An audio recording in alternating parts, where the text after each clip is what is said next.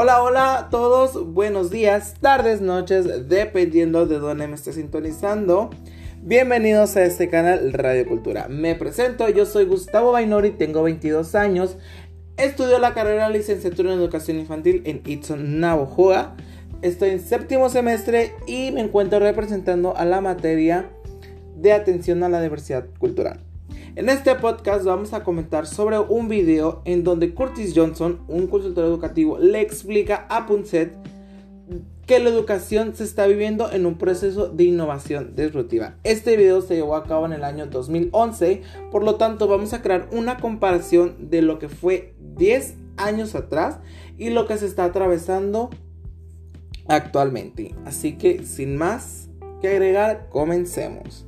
En el video se muestra a Curtis Johnson, el consultor educativo, este video en el cual explica que la educación se está viviendo un proceso de innovación disruptiva que con apoyo de plataformas digitales revolucionará la manera de aprender en las aulas. Muy interesante el video. Si no lo han visto, les recomiendo que lo vean. Está muy interesante esta conversación. En el sector de la industria, innovar supone mejorar continuamente los productos con respecto a versiones anteriores. En este proceso gradual, a veces surge una innovación radical que rompe con el paradigma anterior. Se trata de una innovación disruptiva, algo que obliga a la industria a cambiar sus esquemas y adaptarse para no morir en el intento. Como apunta Curtis Johnson, en el año 2011, la innovación disruptiva promueve un cambio radical, provoca nuevas maneras de aprender, personaliza las experiencias de aprendizaje y vincula la realidad con la enseñanza. Todos ellos elementos son fundamentales en los retos que se plantea en la educación en la actualidad. Johnson expuso detenidamente el concepto clave de su visión de la educación, innovación disruptiva valiéndose de ejemplos, tomando de la industria fotográfica y musical, ya que a su entender las escuelas también forman parte del sector industrial y no constituyen simplemente otro servicio público. Expuso el autor que así era en aquellas épocas. Según explicó, el mismo proceso disruptivo se está dando en el cambio educativo a partir de la aparición de las plataformas educativas virtuales, cuyo uso se afianzó mucho en los últimos dos o tres años, lo que denomina la fase del aprendizaje electrónico. Asimismo, sostuvo que el modelo vigente del aula dominante está casi completamente desvinculado de la realidad del siglo XXI. Entre las grandes ventajas de la innovación educativa mencionadas en la entrevista figuran la personalización del aprendizaje, eliminación del anónimo y una mayor consideración por la diversidad estudiantil, que la que ofrece un paradigma tradicional. Básicamente Curtis Johnson comenta que hace 10 años la educación estaba en una etapa en la que la mayoría de los sistemas educativos están obsoletos y no son capaces de educar a los alumnos, que son los futuros ciudadanos, en las competencias que han de dominar para poder vivir en la sociedad que les espera. Hace una metáfora muy acertada que dice algo así del sistema educativo es como un autobús lleno de alumnos y el conductor es el, es el docente. Una teoría bastante interesante. Este autobús tiene unas palabras preestablecidas que se pueden alterar, aunque, aunque el alumno diga que ha visto por la ventana algo interesante y lo quiere ir a visitar. El docente, conductor, pongámosle así, responde que no puede ser, que las paradas a observar están prefijadas. Comenta que las TICs propician el avance de un cambio en educación actual utiliza la palabra aprendizaje disruptivo para hacer referencia a aquel aprendizaje que es adquirido mediante Internet de forma virtual, como ya lo había comentado anteriormente. La educación en ese tiempo, en el año 2011, tendía a la personalización del aprendizaje para el alumno, pero hasta ahora no era económicamente rentable, pero cada vez es más y se está acercando a los datos de viabilidad económica de la educación tradicional. Se trata de la manera de hacer más flexible ese autobús con paradas prefijadas. Cada alumno encuentra lo que necesita según sus capacidades y aprende a su ritmo, sin perderse en el camino. Es a lo que hace referencia Curtis cuando habla sobre el fracaso escolar, ya que dice que las TICs propician que ningún alumno se quede atrás. Durante los últimos años, en casi todo el mundo, el sector educativo ha dejado de centrarse en el acceso y ha pasado a centrarse en la expectativa la que todos los jóvenes tienen que prepararse para la economía y la sociedad que intentamos forjar. Mi hipótesis del video es que no todos podemos lograrlo. No podremos superar ese desafío con el modelo tradicional en las aulas.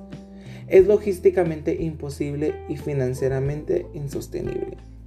La buena noticia es que la plataforma tecnológica de la que disponemos hoy en día sí nos permite hacerlo y además de formar inconcebibles en el pasado. Actualmente vivimos en un momento de modernidad en la que el espacio y tiempo se han vivido reducidos gracias a la revolución tecnológica. Las nuevas tecnologías invaden nuestras vidas en diversos aspectos, tanto personal, profesional y académico. Debido a la pandemia por COVID-19 se ha puesto a prueba en muy pocos días las capacidades tecnológicas y pedagógicas del sistema educativo, pero principalmente cuestionando la capacidad y disposición para repensar, participar y conducir las actividades académicas en miles de profesores, profesoras y estudiantes en todo el mundo. Ir de la educación presencial a la virtual durante las últimas décadas ha sido un esfuerzo constante y complejo que ha implicado una lucha entre muchos frentes. Desde la educación a distancia, que se apoyó en la televisión, hasta las experiencias más nuevas como la realidad aumentada en las enseñanzas y esfuerzos han sido muchos, bastantes. El alumno siempre ha sido el eje de la educación. Sin embargo, en la educación virtual pasa de ser el protagonista indiscutiblemente, por experiencia propia. En una sesión magistral en la modalidad presencial, la responsabilidad de desarrollar y explicar los contenidos del profesor, por el contrario, el modelo de educación virtual, la clase magistral por videoconferencia es un contenido excepcional, lo que predomina que es un trabajo de orientación al alumno para ofrecerle mecanismos que le permitan ir explorando la materia. Así, en la educación virtual, el alumno guiado por el profesor utiliza muchos de los recursos que brinda el entorno digital para acceder a información valiosa y realizar actividades que le permitan afianzar el conocimiento y desarrollar competencias. La educación virtual enmarca una cultura de la convergencia y del compartir. Por esto, es recomendable que el profesor señale como material de la asignatura el uso de diversos recursos formativos gratuitos que se encuentran en el entorno digital, desde el artículo científico hasta cursos complejos que se encuentran en línea. Claramente, esta experiencia es individual del alumno, luego debe debatirse e enriquecerse en el aula virtual. Por ejemplo, muchísimas universidades de primer nivel tienen recursos formativos libres con el desarrollo de la pandemia. Se han liberado muchos más cursos, talleres en todo el mundo. La búsqueda de los recursos más idóneos depende de cada profesor porque cada materia tiene espacios especializados para ellos.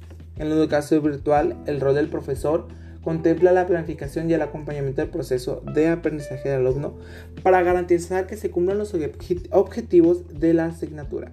En ese sentido, el profesor es capaz de facilitar y favorecer el uso del ecosistema de los medios en el que se desenvuelve el alumno, como en las redes sociales y entornos colaborativos digitales.